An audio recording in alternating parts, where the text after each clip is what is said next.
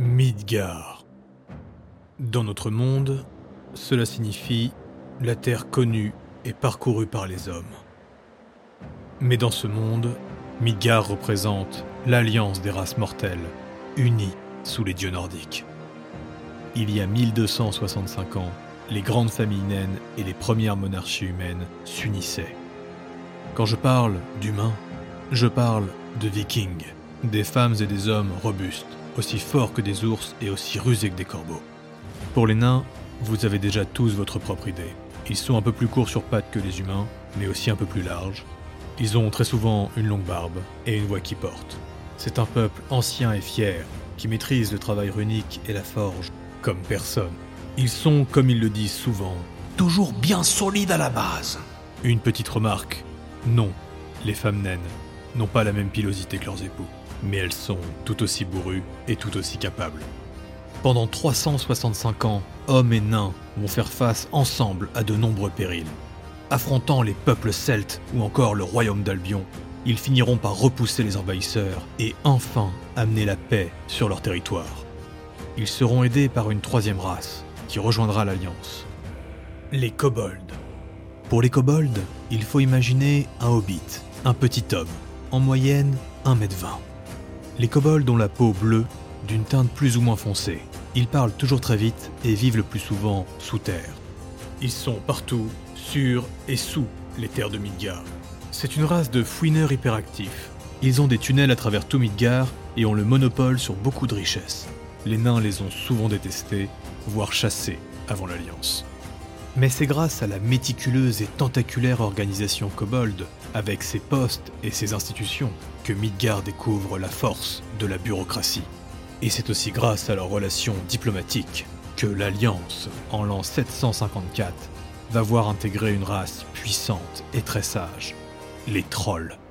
Ces impressionnants humanoïdes, à la peau de pierre et à la taille monolithique. Entre 2,20 m pour les trolls des forêts et jusqu'à 3,50 m pour certains trolls des montagnes. Ils ont rapidement prouvé leur valeur avec leur magie et leur force titanesque. Ensemble, les quatre races vont construire les bases du Midgard que nous connaissons. Puis c'est au début des années 900, alors que la plus grande invasion orque débute.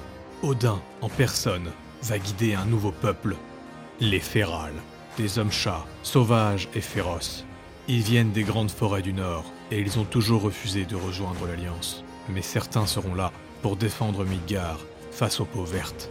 Et ils acquierront le titre de Valkyne. Dernière race à rejoindre l'Alliance, les Frostalfs. D'un physique similaire aux elfes, avec leur corps élancé et gracieux, et leurs oreilles longues et dessinées. À la différence près que, comme pour les kobolds, ils ont la peau bleutée. En l'an 1021, ils ont enfin daigné rejoindre Midgard. Toujours reclus, isolés du continent, ils viennent d'une archipel à l'ouest du territoire, les îles de Gel. Des îles qui regorgent d'une magie puissante qu'ils ont laissée inaccessible jusque-là.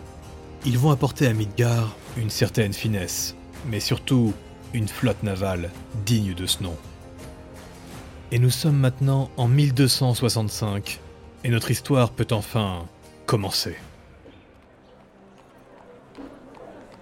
Nous sommes à Jordheim, la capitale de Midgard.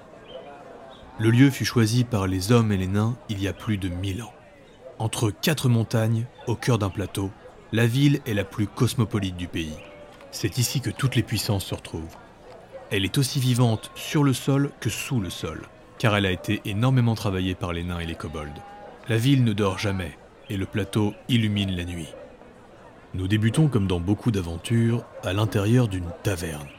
Enfin, ce n'est pas vraiment une taverne. C'est plus la devanture d'une des guildes les plus prestigieuses de Midgard, mais aussi l'une des plus récentes. Granit. Oui, le nom peut sembler un peu simple, mais c'est le style pompeux nécessaire qu'il faut avoir lorsqu'on veut être une guilde d'or. Il faut toujours avoir un nom en lien avec la terre ou la pierre quand on veut un peu de prestige. Du prestige, mais aussi de l'or, car les guildes d'or, il n'y en a que 15 dans le pays, et ces guildes ont un financement direct de l'État midgardien.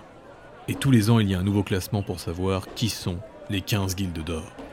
C'est ce qui oblige les guildes à constamment prouver leur valeur devant les grandes Midgard et devant son peuple.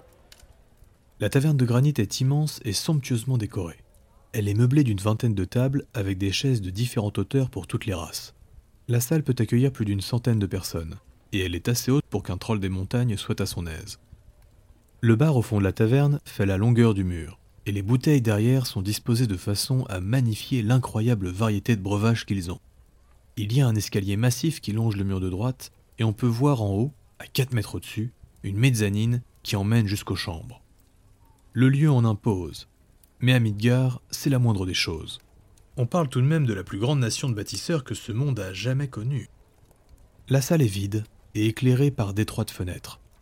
Derrière le bar, une porte s'ouvre et un bruit de fond se fait entendre.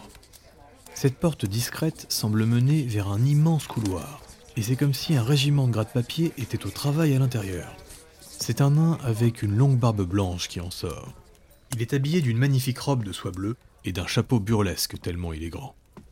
Il marche avec une canne solide et tortueuse pour s'appuyer. Il a une pipe à la bouche et elle fume d'un noir profond. Il avance calmement, paisiblement. Il prend son temps, c'est Eoralt Crash-Charbon. Il est le chef de la guilde de granit. D'un simple claquement de doigts, une centaine de flamèches s'échappent de sa main et elles partent allumer toutes les bougies de la salle. À midi, le groupe tant attendu arrive. Et la rencontre promet d'être très intéressante. Bien avant l'heure du rendez-vous, la première passe la porte. Ça ne pouvait être qu'elle. Ilyes Ravanor Vif-Argent, une combattante réputée de granit. C'est une Valkyrie. Elle est la fille du protecteur du roi des Vikings, Christian Ravanor Vif-Argent.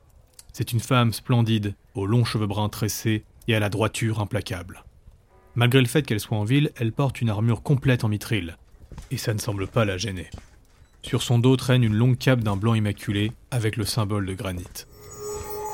Rares sont ceux à posséder un artefact. L'arme d'Iliès est une épée à deux mains en lien direct avec Brunehilde, l'une des deux déesses jumelles fondatrices des Valkyries. Céleste. C'est le nom que l'on donne à son épée divine. Seule une Valkyrie au cœur pur est digne de la porter. L'arme est rayonnante et elle impressionne par sa simple présence. Ilyes remarque tout de suite la silhouette du chef dans le coin de la pièce. Le vieux nain lui fait un grand sourire.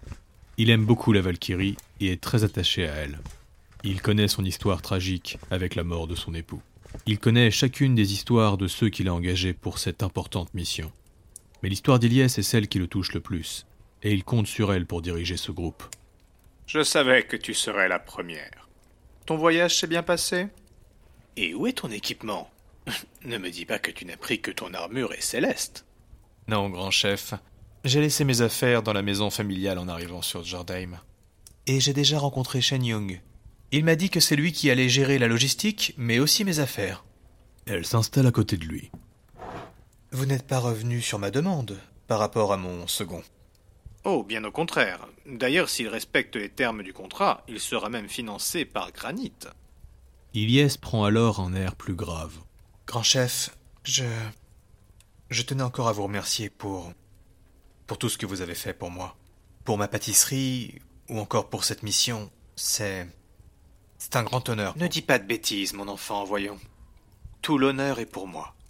Mais dis-moi plutôt, comment va ton père? La discussion enchaîne sur des thèmes beaucoup plus enjoués. Et pendant plusieurs dizaines de minutes, Eoralt interroge Ilyes sur tous les aspects de sa vie. Tu fais toujours du piano? La porte derrière le bar s'ouvre silencieusement. Ross Yasankak n'est trahi que par le bruit ambiant derrière lui et deux kobolds qui se disputent sur une procédure légale. Ross Ilyes s'illumine d'un sourire en voyant le Valkyne s'approcher d'eux. La capuche de l'archer est baissée et ses yeux d'un bleu électrique tranchent avec son pelage gris-brun.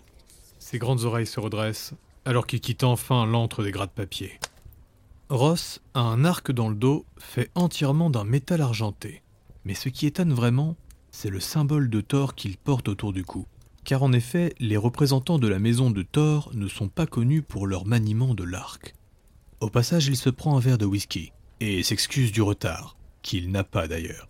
Il s'installe avec eux et écoute avec attention la discussion qui continue malgré sa présence. Ilyes raconte ses déboires financiers avec sa pâtisserie et Eoralt lui donne quelques conseils.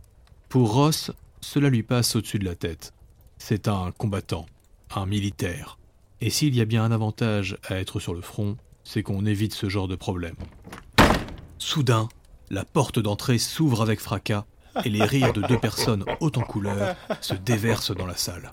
Raylord Dratek, un troll pas comme les autres. Son rire est grave, voire gravier, comme tous les trolls me direz-vous. Mais c'est les failles de magie qui traversent tout son corps de pierre que l'on remarque tout de suite. C'est un troll de l'île Erkarork. Traduisez l'île de puissance. Une île au milieu d'un lac, au cœur de la forêt de Myrk. Avec son physique de champion et sa carrure athlétique, Raylork est un troll très élancé. Il n'a pas une, pas deux, mais trois épées massives dans le dos. Et il est torse nu pour bien montrer ses failles magiques.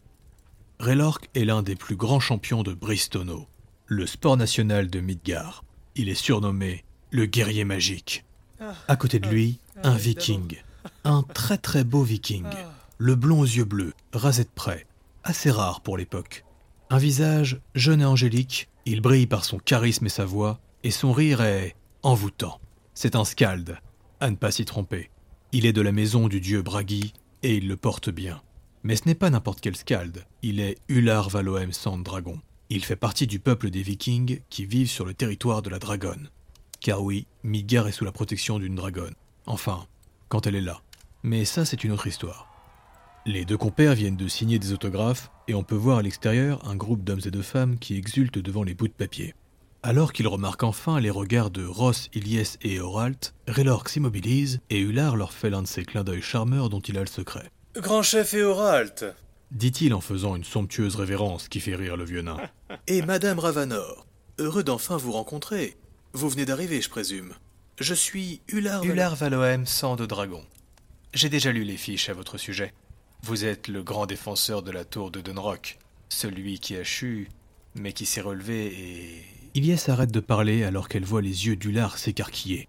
Et Oralt retient un rire fumant, Ular déglutit, et Raylork le regarde intrigué. Sans un mot, Ross pousse la plus grosse chaise de la table pour inviter Raylork à venir s'asseoir. Ilyes fait de même pour Ular. Et Oralt continue de parler et fait les présentations. Il est de plus en plus enjoué. Il faut dire qu'il est à sa treizième shop en moins d'une heure, et même pour un nain, ça commence à faire beaucoup. Mais dites-moi, Raylork, le maître du tonneau ne se joint pas à nous? Non, grand chef. Il finit de se préparer pour le voyage. Je l'ai vu prendre plusieurs tonneaux en or d'ailleurs. Oh Je vois que les entraînements vont continuer même dans le bateau. Eh bien ouais. Il parle même d'organiser un championnat pendant le trajet. Une très bonne idée. Il faudra bien penser à faire payer. Ce n'est pas tous les jours qu'on a un champion qui joue pour un public restreint. Sur ces mots, impossible pour Raylork Dratek de ne pas gonfler les pecs, et surtout, de faire briller ses failles. Ross observe avec curiosité les deux énergumènes. Il est clair que ni l'un ni l'autre ne sont des habitués du front. Cependant, il comprend que l'un comme l'autre, à leur façon, ils sont puissants. Ilyes, elle, est silencieuse, concentrée sur Raylork, et son regard va se perdre parfois pendant la discussion.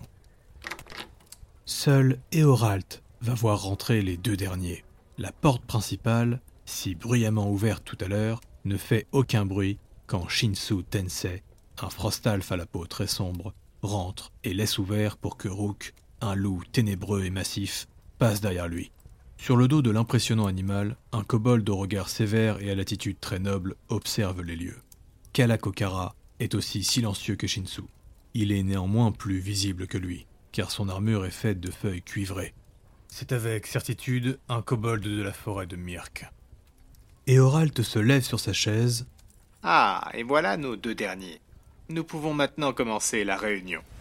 Ilyes va tout de suite tenir le pommeau de Céleste qui commence déjà à briller, ce qui surprend Raylork à côté d'elle. Je vous présente Shinsu Tensei, un jeune aventurier venu des marais de Vanerne, un rescapé des orques, mais surtout le détenteur d'une épée bien particulière. La dévoreuse. Shinsu tranche la phrase de Oralt et salue l'assemblée d'un mouvement de tête alors qu'il prend une chaise pour s'asseoir à la table. C'est un frostalf musculeux, et à l'inverse des deux derniers, il a visiblement fait plusieurs fronts. Il a un cache-œil à l'œil gauche, et Ross remarque même que la pointe de ses oreilles se termine d'un noir obsidien. Et quand Shinsu pose sa main sur la table, il constate que c'est la même chose pour deux de ses doigts. Le gros loup avance doucement, méfiant et sur le qui-vive. Rook a un pelage noir magnifique, mais sa gueule est scarifiée de nombreux stigmates à cause de ses moultes combats. Il a même une énorme cicatrice sur l'œil gauche. Attention, ceci est juste une coïncidence, rien à voir avec Shinsu. Kalakokara salue respectueusement le groupe alors qu'il arrive au niveau de la table. Il reste sur la selle de son loup, et Oralt ne peut s'empêcher un regard vers le kobold, qui lui répond par une moue dubitative en baissant les yeux sur ses jambes. Il n'a pas d'arme visible, mais son armure de feuilles semble d'une facture incroyable. Une légère tension s'installe sur la tablée avec l'arrivée de ces trois derniers, mais Shinsu montre immédiatement un nouveau visage alors qu'il se tourne vers Raylork. Bravo pour la finale hier. Très beau match. Et ce saut à la fin, hein, inespéré. Égal à lui-même, Raylork fait briller ses failles. C'était chaud, ouais. Mais j'aurais rien pu faire sans Targat. Il aurait pas foutu KO le dernier défenseur. Je passais pas. Avant qu'une classique discussion passionnée sur le Bristono ne se lance, Eoralt les coupe. Madame, messieurs, c'est avec une immense joie et un très grand honneur que je déclare officiellement l'unification de votre groupe. Passons désormais aux différents points prioritaires de votre mission et nous poursuivrons ensuite avec l'aspect diplomatique. Eoralt avait déjà une idée pour le nom du groupe, mais comme le veut la coutume, c'est à eux de le choisir. Et ils vont en trouver un, mais plus tard. Il sera d'ailleurs très loin de ce qu'imaginait Eoralt. La salle est vide, et ils sont tous les sept, en comptant Rook, à écouter le chef de la guilde. Se servant tous au bar une bière, du vin ou encore du whisky, écoutant attentivement les explications passionnées du vieux nain. Le départ de Midgard pour le Nouveau Monde est dans trois jours.